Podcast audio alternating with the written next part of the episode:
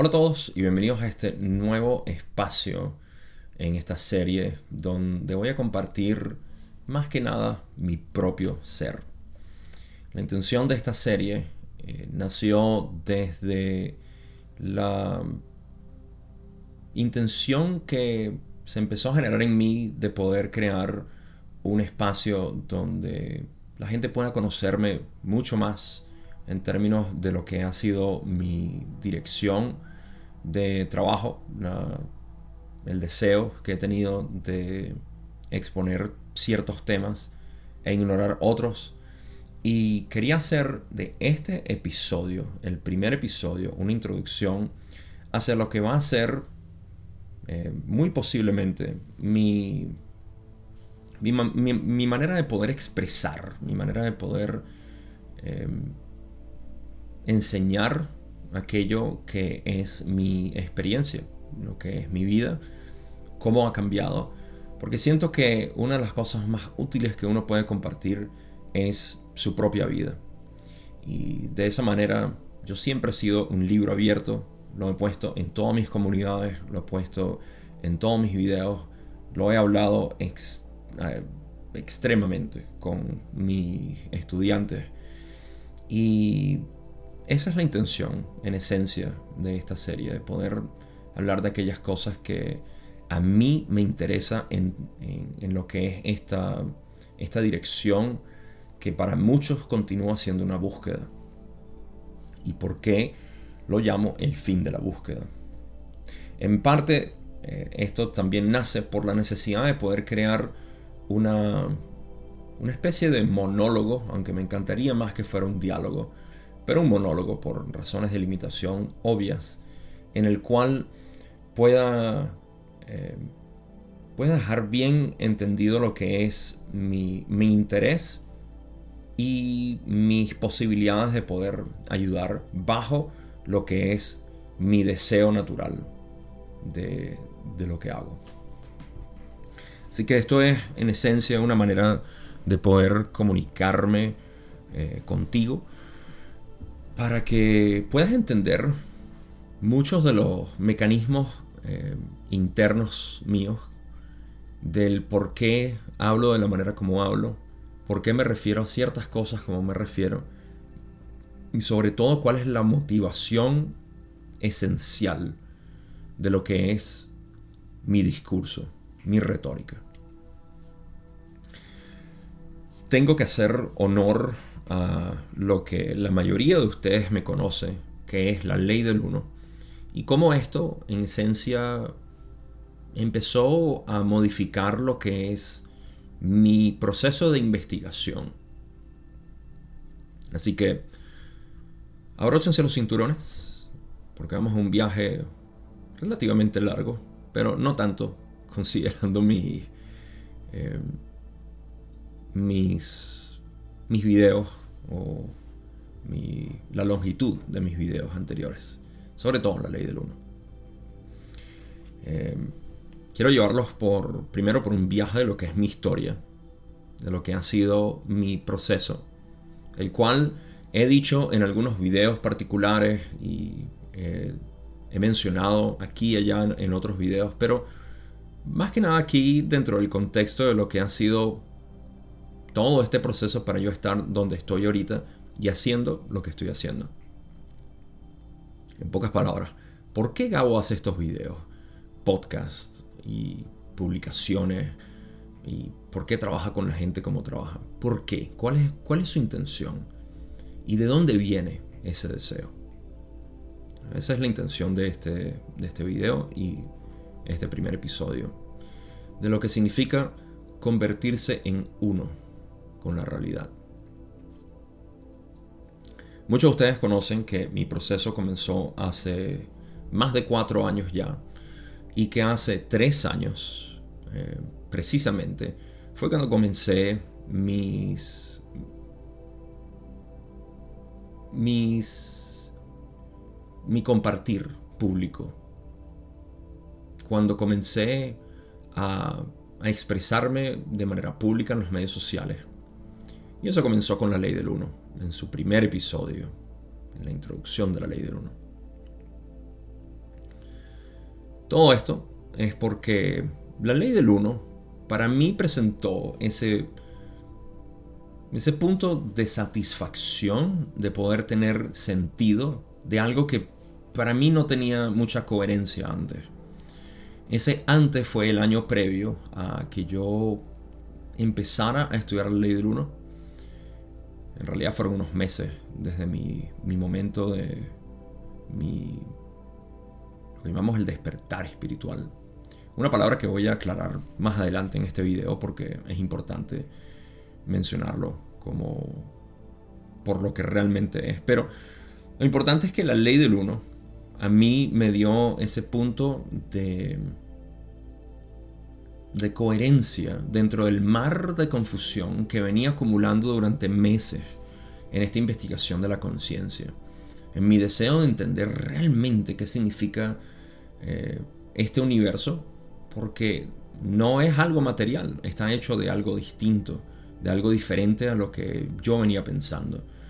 Así que, eh, como he dicho antes, mi, propia, mi propia búsqueda, mi propio, mi, propio, mi propia historia ha sido diferente a la de muchas personas que entran a esto por, eh, por razones que son a veces un poco eh, acongojantes para ellos, que buscan respuestas ahí. Lo mío fue simplemente una curiosidad, pero esa curiosidad fue lo que me llevó al, a, la exploración total de lo que era este universo.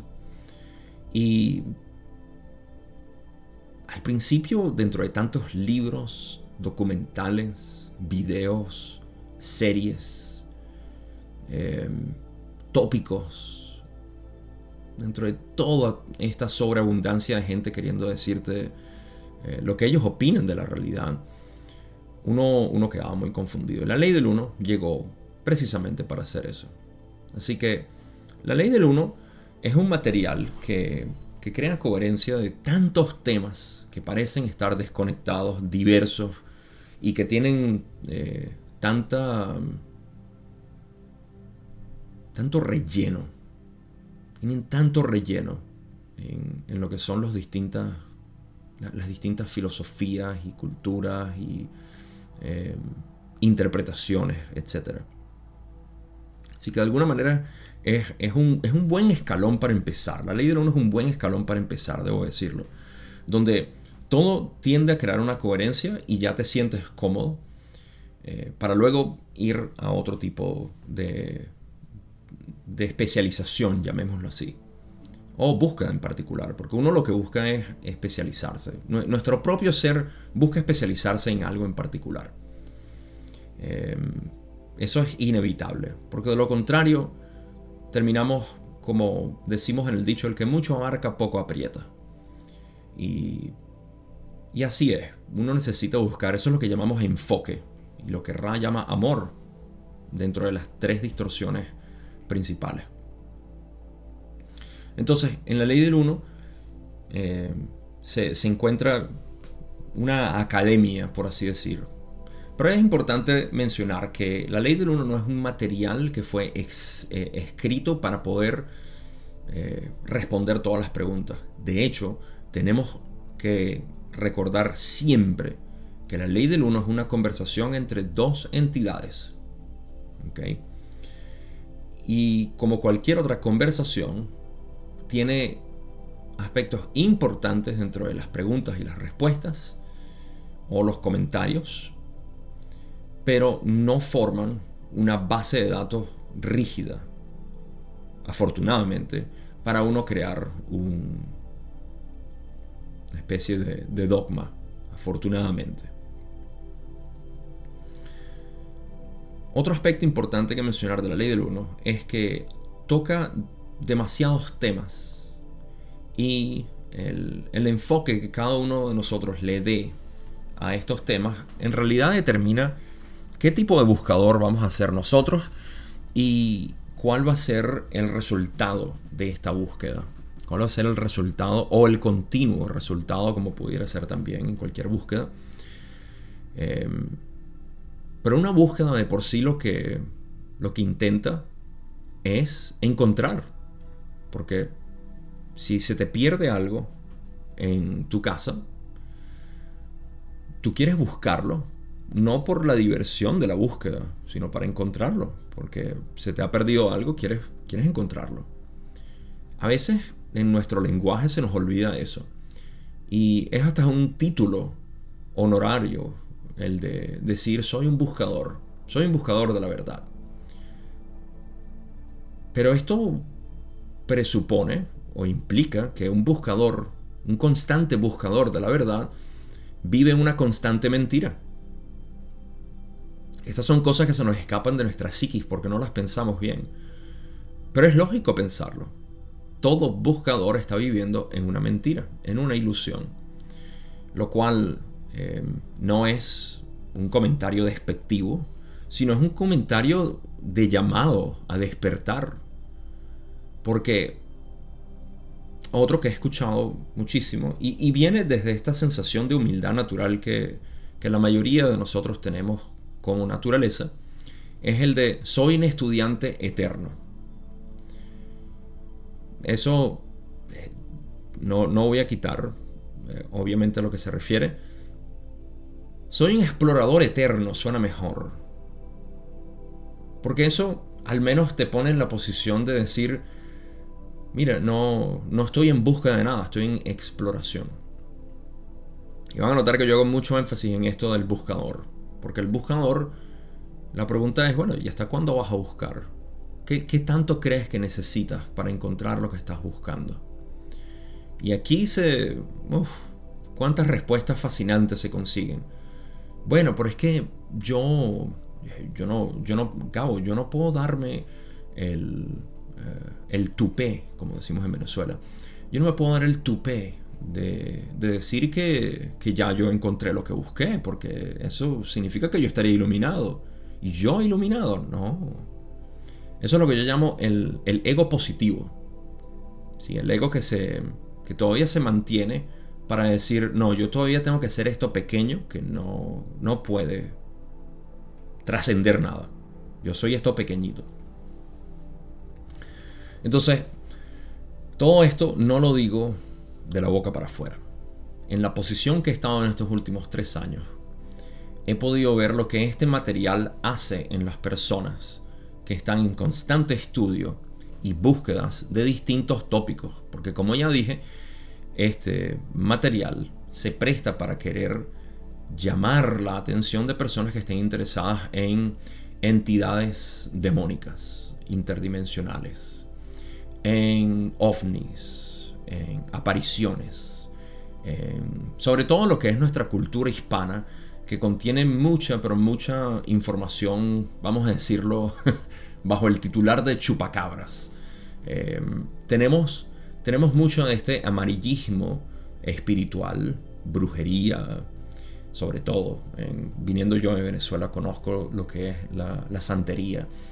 Eh, nunca la exploré, pero tuve familiares que estaban eh, metidos en eso. Y, sé lo que significa este, lo que yo llamo eh, materialismo, ¿no? Eh, amarillismo de, espiritualidad. Entonces la ley del uno tiende a traer mucho a esto.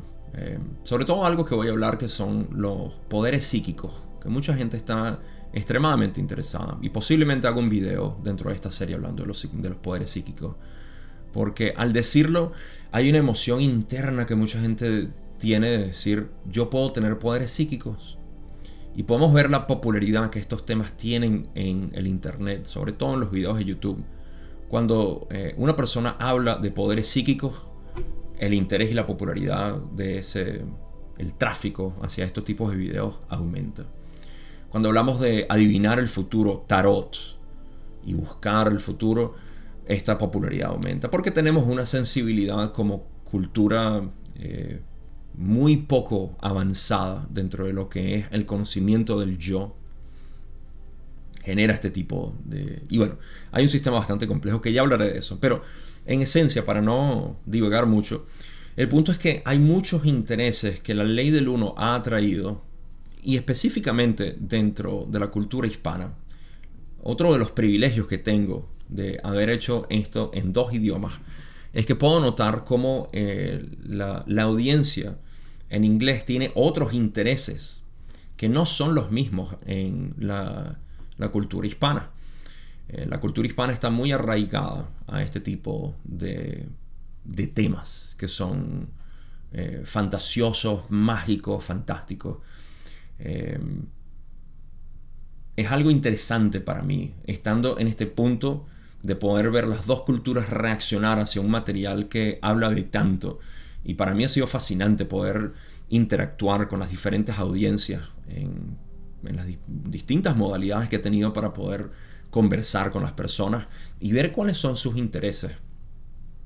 Em, em, ha sido muy edificante para mí, de verdad, poder pasar por este proceso y, es algo que simplemente estoy agradecido por mi propia existencia, de, de poder vivir esto.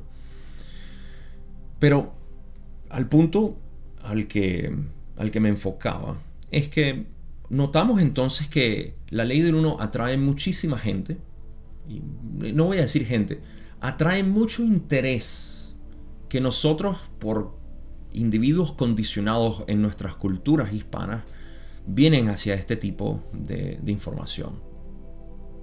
Ahora, antes de continuar, tengo que decir que yo no soy autoridad para decir cuál es el interés que las personas deben tener dentro de los distintos materiales o em, tópicos que están presentados en unos libros que se tratan de una conversación muy, pero muy sofisticada y elegante con respecto a lo que es la realidad.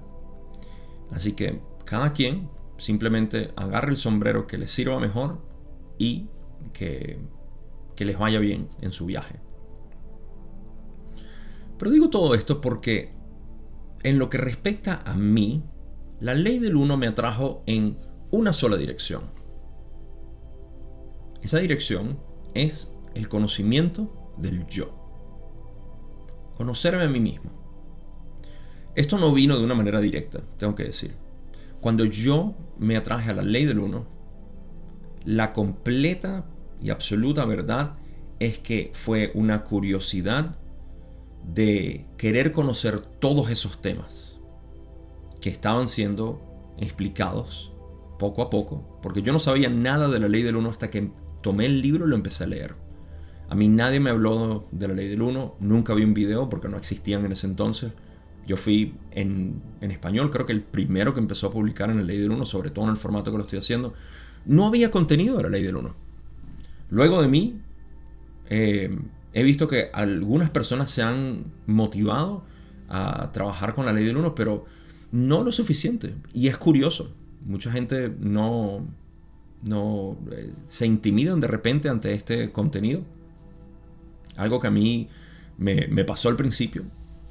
Me sentí muy intimidado porque el material es extremadamente complejo. Eh, pero eh, para mí era simplemente una diversión poder hablar de esto. Y en ese momento yo estaba extremadamente interesado, curioso, de cómo se podía explicar todo esto que estaban hablando. Porque una entidad interdimensional hablando a través de un ser humano cuando estaba en trance y habla de ovnis y habla del programa secreto espacial de los Estados Unidos. En ese momento yo estaba bastante interesado en este tipo de conspiraciones. Y habla también de chakras y de evolución y de ciencia. Bueno, ese, ese fue mi interés, honestamente. Y sobre todo de darle una, em, una interpretación mucho más sobria. La palabra es sobriedad. Esa interpretación sobria a todo aquello que parecía eh, sacado de un cuento de hadas ángeles, demonios, eh, hadas, eh, duendes, todo. Eh, todo lo que venía en un cuento de hadas que para mí nunca había sido algo real, pero que ahora tenía una realidad. ¿Y qué, qué explicación coherente le puedo dar yo a esto? Eso fue lo que me atrajo en la ley del uno. Mis primeras leídas fueron más que nada eh, para cimentar lo que era mi modelo de lo que era la creación Y por eso es que uno de mis temas favoritos siempre ha sido lo que es la creación. Cómo, cómo se explica la creación bajo el modelo de la ley del 1 y me encanta hablarlo. Pero eso era todo. En realidad no tenía ningún tipo de atracción porque no lo veía. En la ley del 1 es casi imposible, en la primera leída o la segunda, empezar a ver cuáles fueron esas enseñanzas puras que Ra dejó dentro eh, pequeños eh, pequeñas moneditas de oro que Ra dejó en, en sus respuestas. Sin embargo, al mismo tiempo, paralelo a lo que es la ley del uno, se empezó a desarrollar también, eh, también en mí un interés en lo que es la no dualidad. Eso que llamaban conocerse a sí mismo. Y me llamó la atención porque hacía conexión con algo que Ra decía, conócete, acéptete, conviértete en el creador. Para mí, dentro de la ley del uno, eso no significaba mucho, porque no tenía una manera práctica de poder entenderlo. Y sin embargo, la no dualidad, siendo algo que se ha desarrollado durante miles de años en el Oriente y secretamente en ciertas eh, sectas del Occidente, ah, bastante conocido en la, la Kabbalah, por ejemplo, que es la, las enseñanzas místicas de los judíos. Eh, varios místicos cristianos hablaron de esto. Y otro tipo que. Otro tipo de sectas que, bueno, son, son un poco cuestionables con respecto a sus trabajos, pero lo crean o no, bueno, eso ya va con el camino negativo en sí. Eh, los Illuminati o los masones que han utilizado esta. Pero es la misma enseñanza, es el mismo entendimiento del yo para poder potenciar aquello que, como Rand dice, potenciar lo que no es, la separación. Y todo esto eh, al final viene de lo mismo, por eso es que como Rand dice, la ley del uno no titubea ante positivos o negativos. La ley del uno es eso. Y al final, ¿cómo decidas tú utilizarlo? Positivo o negativo depende de ti. Pero la ley del uno está ahí. La no dualidad está ahí. El hecho de que todos somos uno está ahí. Esto me empezó a llamar la atención. Ah, ya un poco avanzado, lo que era mi, serie en la ley del uno. Eh, aquí en YouTube. Y más adelante en el podcast donde puedes estar escuchando esto ahorita. Me llamó la atención esta búsqueda de la unidad y, pasé por el proceso de, entender más que nada en mis estudios, porque la ley del uno no ofrece este tipo de información de una manera práctica. Lo mencionan simplemente como parte de lo que es el camino de regreso al ser, de regreso al creador, de convertirte en el creador. Por eso es que las enseñanzas místicas de la ley del uno no están explícitas.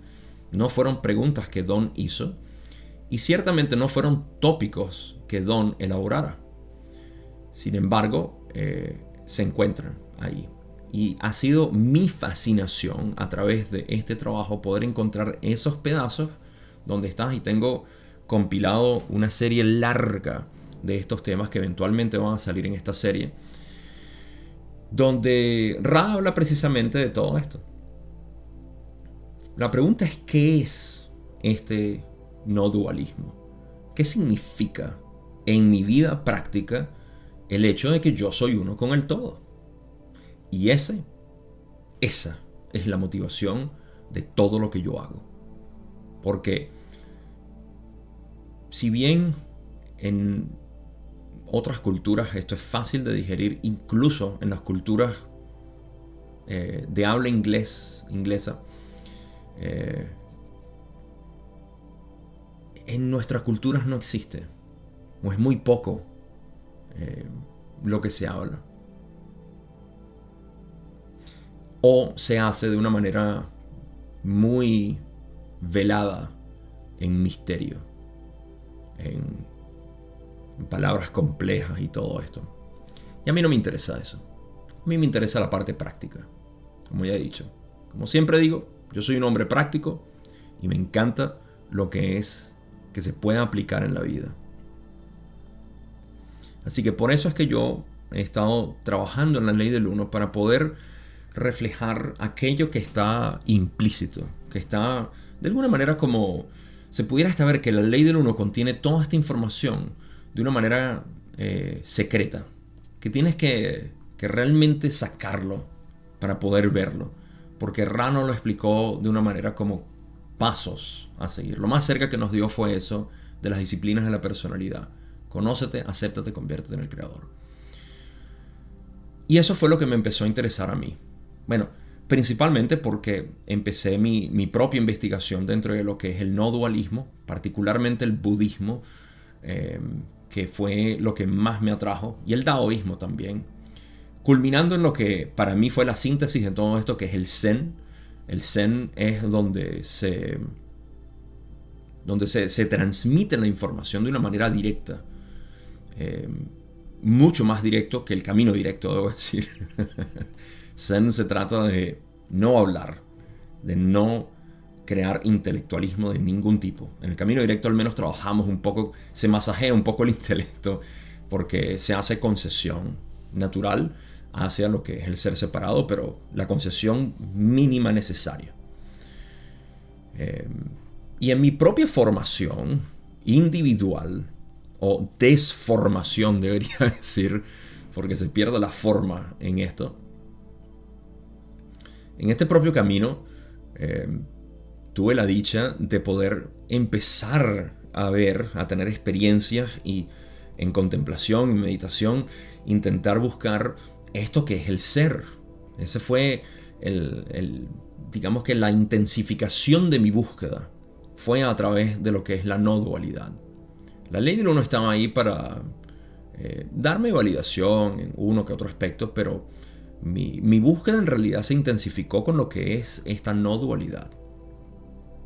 En pocas palabras, cuando yo salí aquí en la cámara hablando de la ley del uno, en el fondo, en el trasfondo, cámaras apagadas, em, yo estaba en un proceso constante de exploración de mi ser y entender lo que significaba.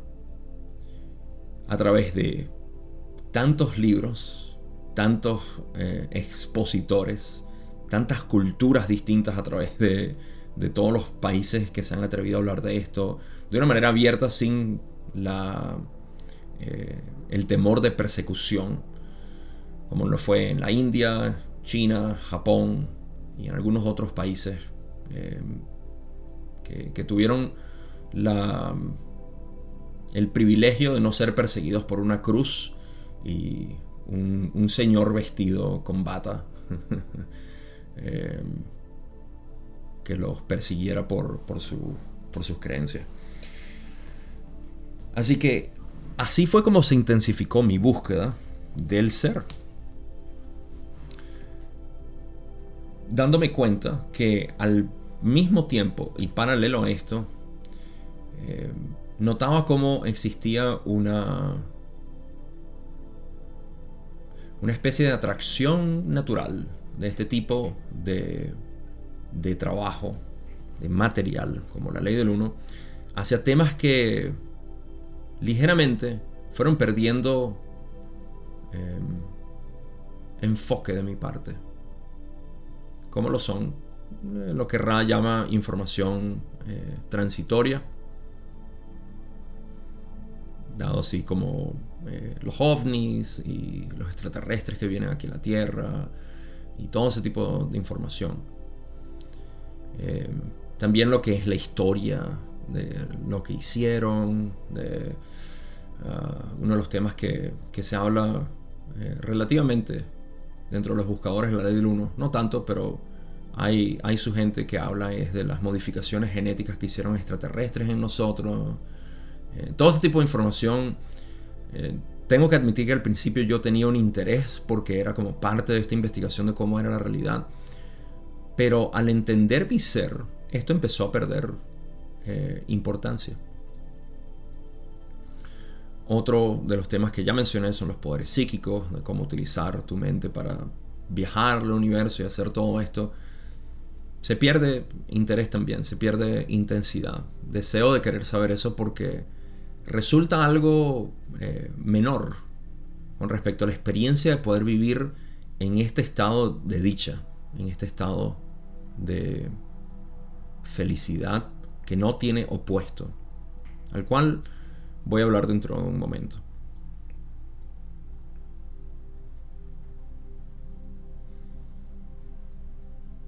Mi intención entonces, natural, naturalmente se empezó a vertir en lo que es el ser. Y saber que Ra, al decir somos mensajeros, humildes mensajeros de la ley del uno, y nos interesa aliviar y corregir las distorsiones que generamos en el pasado, las cuales no voy a mencionar ahorita, pero esas correcciones son para expresar de una manera más concisa y pura la ley del uno. Entonces, lo que queda es uno preguntarse, ¿y qué es la ley del uno? La ley del uno es una manera de decir, no hay separación. La separación es una ilusión. Todo lo que hay es uno. Me viene a la mente una de las interpretaciones que mucha gente, no es gente, en realidad es el ego de las personas que hace al decir, sí, todos somos uno excepto, excepto. Ahí ya tenemos una dicotomía. no podemos decir todo es uno eh, con, con una excepción. Y esa excepción normalmente es donde el ego vive, que es en la separación de tercera densidad. Y donde el ser separado dice, claro, como yo no puedo ver la unidad, por supuesto no la puede ver, porque para ser separado no puede estar unido, eh, es obvio. Entonces se satisface con eso y dice, eh, aquí vivimos en separación. Eso no es verdad. Eso no tiene sentido. De lo contrario, estamos yendo en contra de la ley del uno. Así que Ra quiso dar eso, exponer lo que es la ley del uno, expresando todo esto de muchas maneras, en los distintos tópicos que Don quería hablar. Y por eso es que la información está ahí, escondida, pero está. hay que simplemente sacarla y ponerla en contexto para ver a lo que se refiere, lo cual es mi deseo y mi trabajo de corazón, hacerlo. Pero ese es mi interés. Mi interés ha sido en poder enfocarme en aquello que Ra realmente quiso enseñar, lo cual no fueron eh, ovnis, ni mutilación de, ganado, ni la historia de lo que hicieron los egipcios, o la Atlántida, o Lemuria, y todo este tipo de información que al final eh, era interesante, pero no el enfoque. Puedo entender que hay personas que tienen un, interés fuerte en querer identificarse con un lemuriano o con un atlante o con alguien de... Puedo entender eso. Pero pueden ver cómo mi interés en eso... Cuando tú sabes que eres uno con la realidad, cualquier identificación es limitada, es vacía, es, es un juego de niños. Lo cual no está mal. Es simplemente que se pierde ese, ah, esa pasión por uno querer conocer este tipo de, de cosas del... Ni siquiera son del pasado, son del presente. Y tú eres eso. Tú eres todo eso. ¿Por qué limitarte a una sola cosa? De modo que así me interesó la ley del uno. Eh, de ahí en adelante. Y por eso es que me he guiado hacia lo que es la interpretación de la conciencia como lo único que hay. Es un modelo que cuando lo vives, te pasa lo mismo que a todos nosotros. Empiezas a perder interés por las cosas que, antes parecían ser apasionantes Primeramente porque te das cuenta de que eso que estabas persiguiendo con tanta pasión, en realidad no era más que una muletilla para poder llegar a donde ahora estás. Es el mismo lugar donde has estado siempre y donde siempre vas a estar. En ti.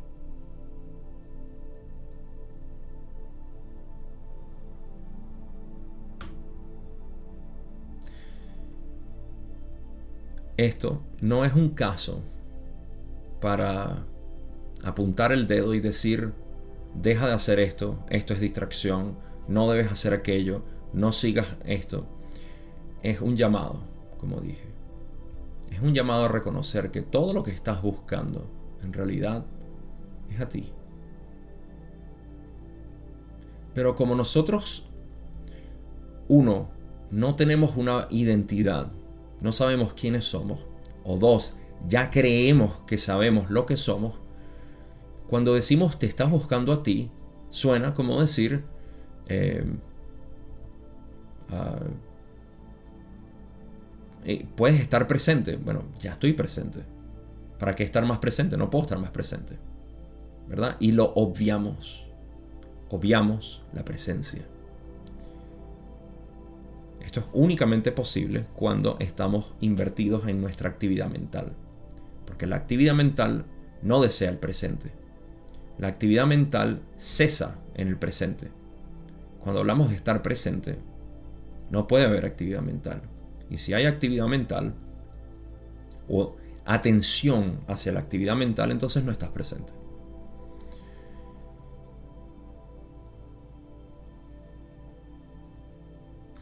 En este proceso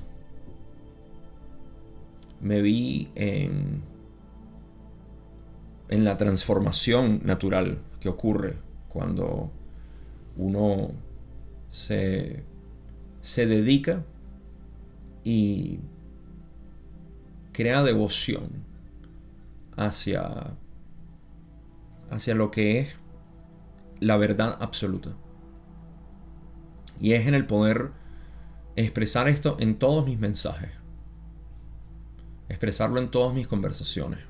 Lo cual no quiere decir que en cualquier tipo de conversación hablo de esto.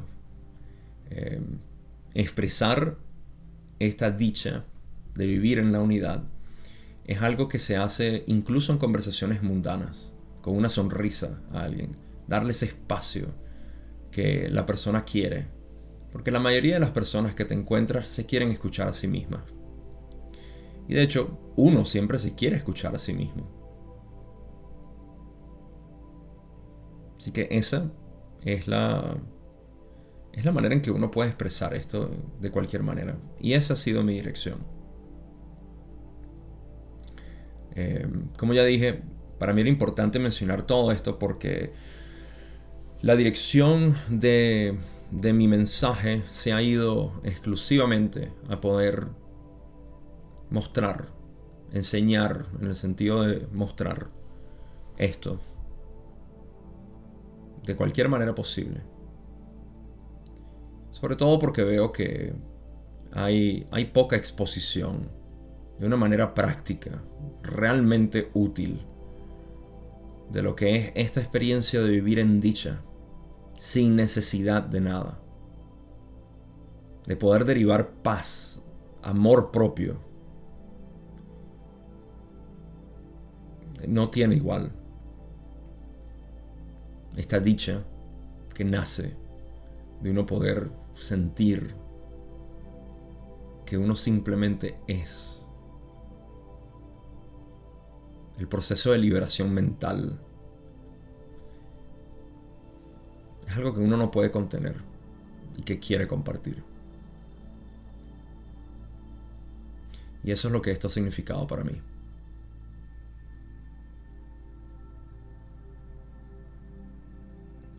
Tengo unas notas que quiero compartir antes de terminar. Y eh, primero que nada, esto, de nuevo, todo esto es con la intención de crear una introducción para lo que va a ser mi continua expresión dentro de esta serie y por supuesto el resto de mis mensajes porque todo está siendo eh, permeado por mi, por mi deseo de transmitir esto que realmente es y no tiene igual. No tiene opuesto en realidad, es la palabra adecuada.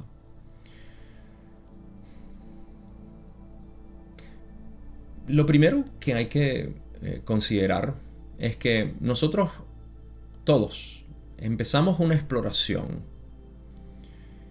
de lo que llamamos la realidad espiritual o espiritualidad. Esto se refiere simplemente al querer conocer algo que está más allá de lo que ya puedo ver aquí. Eso es espiritualidad. Y en esa exploración podemos, como ya mencioné, distraernos con muchos temas. Pero hay una pregunta que es la que sumariza todo. Pero pasa desapercibida por el resto de la información que existe allá afuera y todas las luces brillantes que hay, colores, sabores que nos atraen. Y esa pregunta es, ¿quién soy? Como ya dije, hay dos posibles respuestas. La de decir, no tengo ni idea de quién soy. O ya yo sé lo que soy.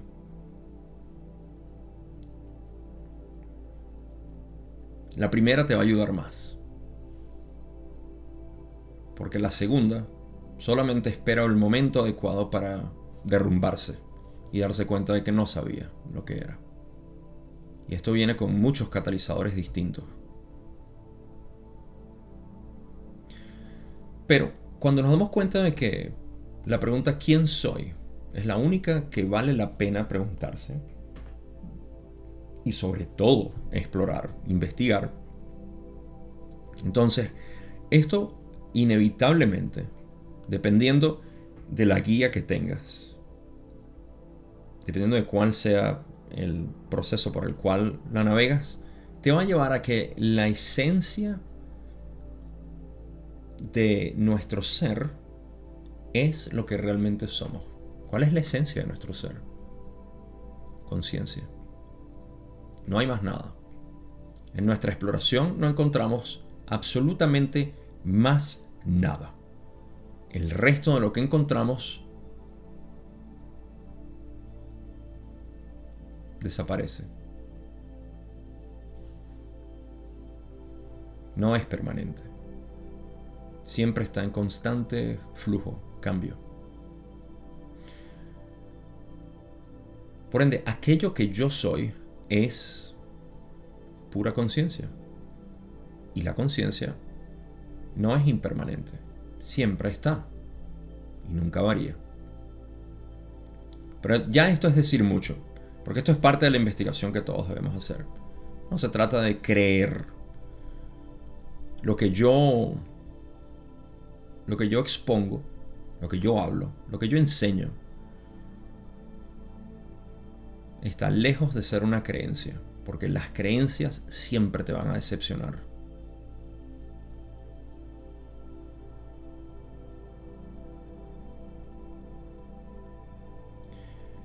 Lo que yo enseño se trata de saber. Saber es muy distinto que creer. Las creencias, así como cuando creemos saber quiénes somos, es algo muy rígido que eventualmente se estanca, se pudre y se disuelve. Todas las creencias se disuelven, pero el saber es algo que nadie te lo puede quitar, porque lo sabes.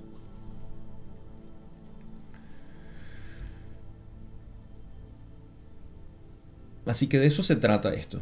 Es de llegar al punto de saber, no de, de creer. Existe otro obstáculo que voy a hablar ahorita, pero primero, en este proceso, lo que nos invita entonces es a explorar su naturaleza. Si lo que yo soy en realidad es pura conciencia, entonces ¿cuáles son sus cualidades? ¿De qué se trata ser consciente? ¿Qué es eso? Lo único que puedo decir es que esa es la base de mi ser. La conciencia es la base de mi ser. Pero ¿qué más hay ahí? ¿Cuáles son las implicaciones de poder saber esto, de saberlo? Y esto es importantísimo porque normalmente lo que ocurre es que lo sabemos o lo reconocemos y lo obviamos. Una vez más, esto no es culpa de nadie, obviamente, esto es un proceso natural cuando la mente condicionada está eh, atraída hacia actividades constantes y obvia el presente, como ya dije. La invitación, una vez más, es a conocerte a ti mismo, conocer esa conciencia. Y como siempre he dicho, las implicaciones que tiene el hecho de reconocer que lo que somos es pura conciencia, no tienen límites. Los únicos límites son los que nos hemos puesto, que desean ser derrumbados. Así que lo que sigue, luego de reconocer lo que somos, son las implicaciones de qué se trata, cuáles son sus cualidades. A eso es lo que nos invita este proceso. Ahora, este es el próximo obstáculo que la gente encuentra. Y lo digo por el privilegio que he tenido de poder trabajar con personas, de hablar de manera abierta con personas. Eh, el trasfondo, el currículum, si lo quieren ver así, de mi parte, para poder hablar de esto, son las experiencias que he tenido al trabajar y hablar directamente con las personas. Ya sea en las comunidades que creé y que ya no existen porque son parte del pasado, como todo, todo está en flujo, todo está en cambio. Eh, a través de mensajes de texto que recibo de la cantidad de personas. Ustedes se sorprenderán, pero si ustedes me han escrito, es muy poco probable que yo no haya respuesto o interactuado con ustedes. Casi todas las personas que me escriben eh, reciben una respuesta de mi parte. Y eso es porque yo siempre he estado interesado. Yo soy un investigador, no lo puedo evitar. Em, eso em, está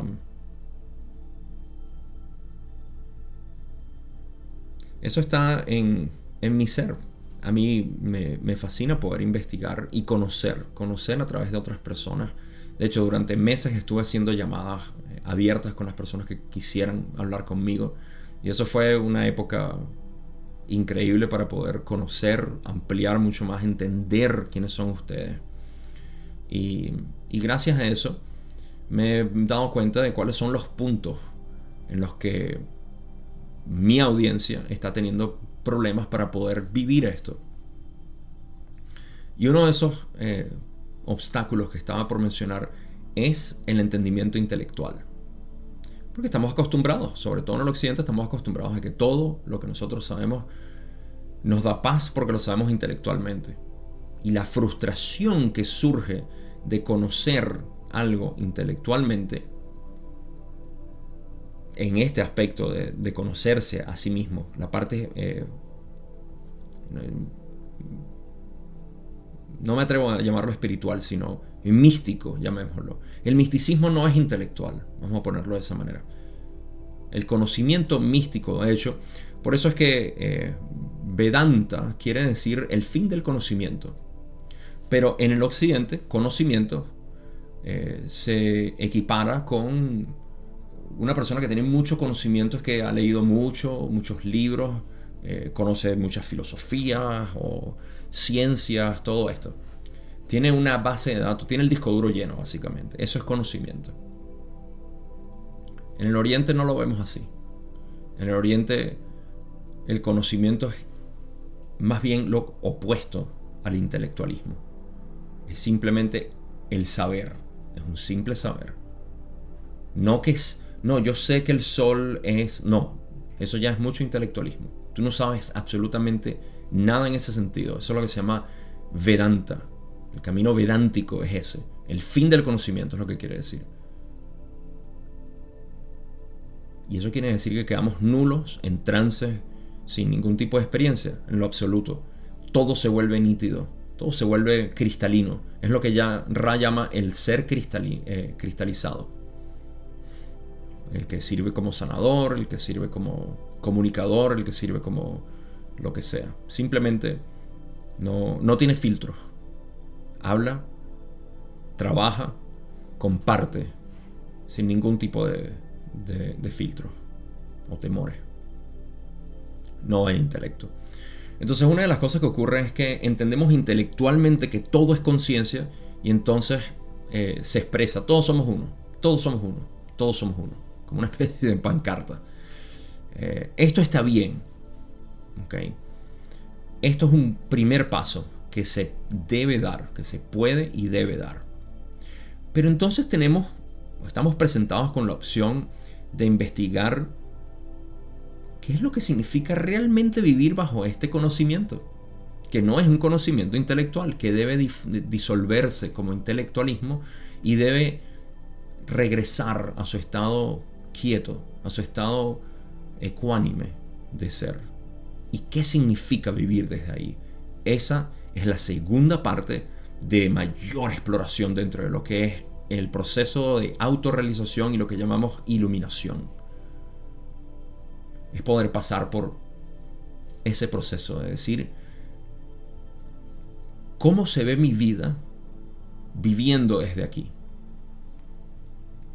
Esta ha sido la investigación y la invitación de todos los místicos en el pasado. Desde Jesús, Bodhidharma, eh, nombre en el que quiera. Mm, el maestro Eckhart, no me refiero a Eckhart Tolle, Eckhart Tolle es uno de los eh, modernos que habla precisamente con todo esto. Todo lo que yo estoy hablando aquí, Eckhart Tolle, e, ese es su discurso. Excepto la ley del uno. Él habla del curso de milagros. Eh, el cual es otro material muy recomendado, que yo no he estudiado ni investigado mucho, pero lo poco que he escuchado, eh, no hace falta estudiarlo para saber que es completamente, eventualmente, llegaré a él para, compartirlo con ustedes. Pero eh, todos los místicos entonces, a través de la historia, han, invitado a esto, a vivir desde esto, a reconocerlo. Y yo tomé esa invitación hace un par de años, tres años, desde que empecé con la ley del uno, que empecé con la no dualidad, empecé ese camino. Ese es el camino que, Mencioné que detrás de cámaras estaba en mi proceso de investigación interna. Em, tuve muchos traspiés. Pensé que ciertas actividades, eh, meditaciones me iban a llevar ahí. Tuve todos mis obstáculos, me tropecé con muchas cosas para que otras personas no se tengan que tropezar con eso. Y por eso es que lo reflejo de la manera como lo reflejo. Por eso es que a veces hablo al decir esto no es necesario, esto no es necesario, esto no es necesario. Y lo digo con toda propiedad porque yo mismo vi que no era necesario. Recuerden, yo hablo por experiencia. Eso para mí es algo muy importante mencionar. Y lo voy a recalcar ahorita, antes de terminar. Los resultados de esta autorrealización de mi ser es darme cuenta de algo que Ojalá tuviese palabras para poder expresarlo. Pero darme cuenta de que yo, lo que yo soy, esencialmente lo que yo soy, es la esencia de la vida misma. Es la esencia de la vida misma. Es la razón por la cual está lloviendo allá afuera. La razón por la cual hay conflicto en Ucrania, donde sea que estén ahorita con conflictos y guerra. Es la razón por la cual el sol brilla.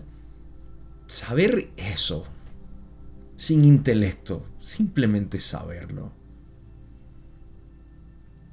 te transforma, te cambia. Y dada mi configuración mental, es la razón por la cual yo no puedo dejar de hablar de esto. Y es lo que lo que rodea cada una de mis expresiones. Hay una razón por la cual los místicos siempre, siempre han sido y han expresado esta devoción tan grande hacia el objeto de adoración de la cultura predominante, sea Dios, sea Brahman, sea eh, Alá, todos, todos ellos son místicos a Jesús, a Pachamama. No se trata de un objeto, se trata de ti mismo. Los chamanes te van a decir, tú eres Pachamama, pero no te has dado cuenta. Y seguimos buscando objetos. Yo estoy aquí como Jesús cuando tumbó todos los objetos de adoración. Nada de esto sirve. Eres tú. deja, el ego a un lado. Deja de decir que eres poca cosa.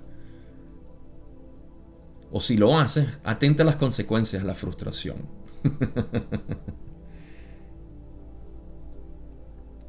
es una dicha enorme la que se siente en este en este estado. Y este estado no es ajeno al que tú tienes ahorita. Es donde estás ahorita sentada o acostado o caminando, como sea. Es ahí. No hay otro lugar. No hay nadie que te lleve ahí. Eres tú. es simple. Así que mi intención, como se dan cuenta, es de hablar desde un punto de vista personal, en pocas palabras, desde el filtro que que soy yo lo que es la dicha de la unidad, el ser absoluto que somos, que soy, no somos, no hay diferencia. En este aspecto soy, solo soy. Y ese soy eres tú. Es esto. Es todo.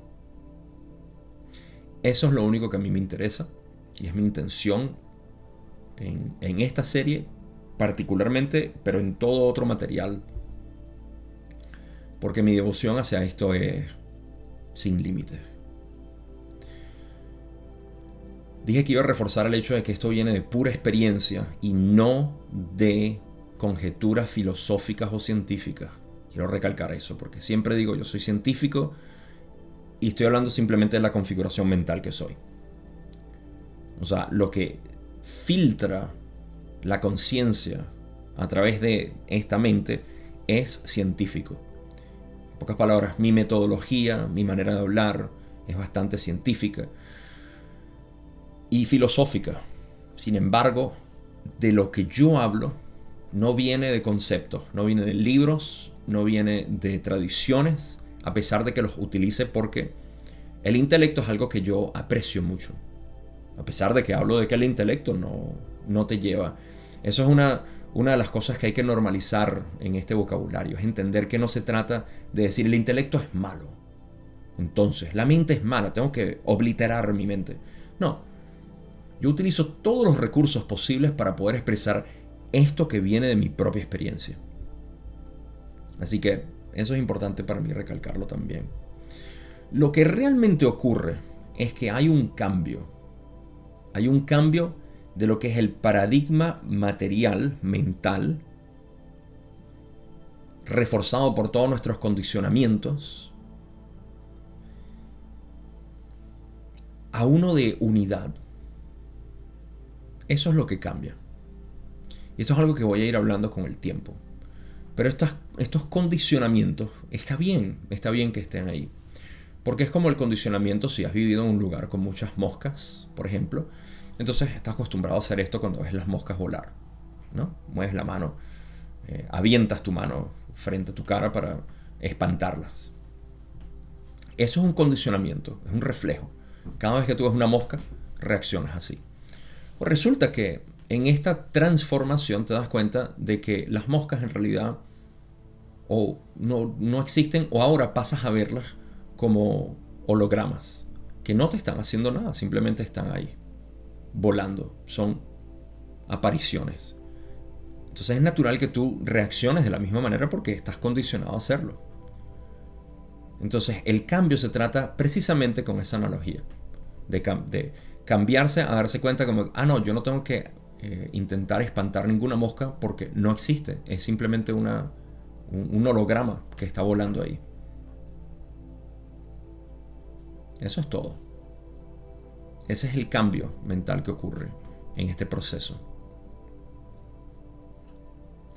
Hablando de analogías, los quiero dejar con una última que ha sido inspirada por Rupert Spear, a quien admiro y respeto muchísimo. Es quien más ha expuesto de manera popular, digamos, lo que es el camino directo y a quien yo le debo mi propia síntesis del camino directo para utilizarlo en, mi metodología para la autorrealización, para guiar a las personas en, este proceso.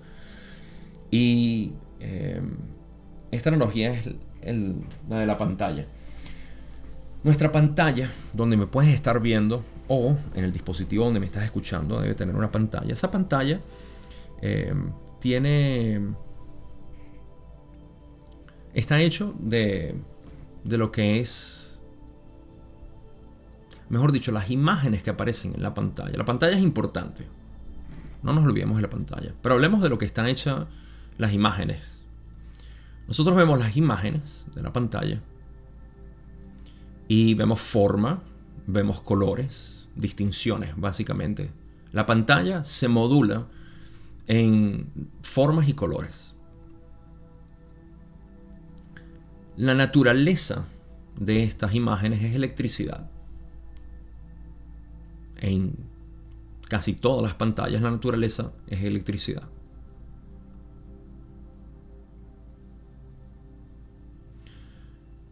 Esta electricidad es energía, es luz. Es luz. Pero vamos a decirle simplemente energía. Toda la vida nosotros hemos estado enfocados en las imágenes y formas, tal cual como en la cueva de Platón, pensando eso es lo que somos. Y las imágenes y formas varían, se mueven constantemente.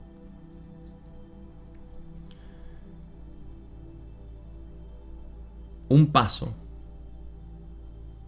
al cual se le llega con este proceso espiritual es el de decir, no soy las imágenes. Las imágenes es el ego. Yo no soy eso. No soy la forma. Soy la luz, soy la electricidad que se mueve.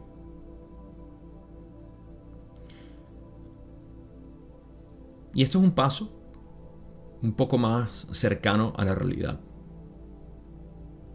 Este es un paso que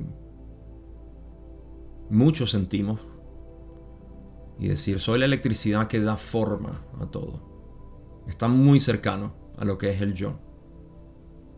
Pero está limitado todavía.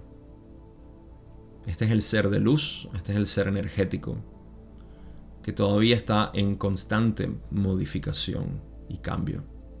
Es mucho más uno con la realidad, pero sigue siendo limitado. Como toda energía, es limitada, no es infinita. No eres tú. Y es cierto, la energía no puede crearse, tampoco puede destruirse. Es lo que Ra llama energía inteligente. Muy apropiado para mi analogía. Lo que se nos olvida es la pantalla. La pantalla es lo que contiene todo. Eso es lo que somos. El resto son modulaciones de mí mismo, en la forma de energía, formas, imágenes, colores, distinciones.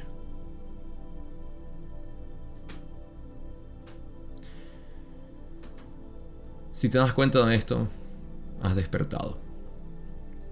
Y esta es una palabra que prometí que iba a decir y la voy a finalizar ahorita con este último últimos minutos del video. Despertar se ha dicho muchísimo en este lenguaje New Age, en muchos contextos que tienden a perderse un poco de lo que significa honestamente la palabra. Y por eso decimos, desperté ante la élite del gobierno que del mundo que nos está oprimiendo y haciéndonos cosas malas y todo el resto. Desperté al hecho de que soy un ser espiritual, la energía. Eh, todo esto son aplicaciones del despertar, el despertar de conciencia, el despertar espiritual. Ah, así como la palabra karma y otras palabras que se han seguido utilizando, yoga, eh, y indiscriminadamente para hablar de ciertos aspectos. Eh, despertar no significa nada de eso. Despertar en el contexto místico quiere decir reconocer quién eres, despertar de la ilusión de que eres un ser separado, incluso ese ser de luz energético. Despertar es reconocer que tú eres todo y que lo que estás percibiendo simplemente es una, un aspecto manifestado de ti mismo dentro de una ilusión de separación. Porque de otra manera no puedes experimentarte. Eso es despertar. Y como ya dije, no es algo intelectual, es algo que se sabe, que se conoce internamente. Con eso llego al final de esta hora. No pensé que iba a hablar por una hora, pero parece que fue una buena introducción para lo que va a ser esta, esta serie. Posiblemente los demás episodios van a ser más cortos y simplemente eh, reflexiones que tengo bajo este modelo y esta percepción con el deseo de compartir esto que estoy viviendo, esto que no es que conseguí, sino que me di cuenta que siempre había estado y que en retrospectiva puedo disfrutar aún más toda mi vida, todo mi pasado. Y por ende seguir continuando lo, que sigue siendo este camino para mí, que es ya no de búsqueda, sino de exploración. Me alegra poder compartirlo con ustedes. Gracias a todos los que me han escrito, a los que me han, eh, los que me aceptaron hacer una llamada conmigo y conversar conmigo, contarme su historia. Para mí fue fascinante toda esa época. Ahorita, como pueden ver, estoy enfocado en mis propias enseñanzas, en mi trabajo con las personas y eh, si estoy disponible es para este tipo de trabajo.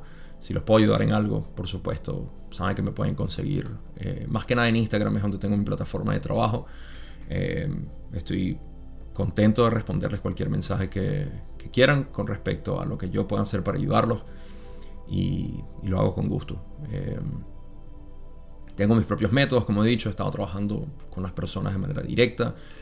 Eh, tengo el, hablando de directo, tengo el curso del camino directo, que es la otra manera en que pueden eh, entender un poco más mi, mi metodología. Y bueno, ya todo eso es parte de lo que ustedes conocen de mí. Si no, en la descripción siempre van a encontrar enlaces para eso. Gracias de nuevo, que pasen un buen día y nos vemos en el próximo episodio.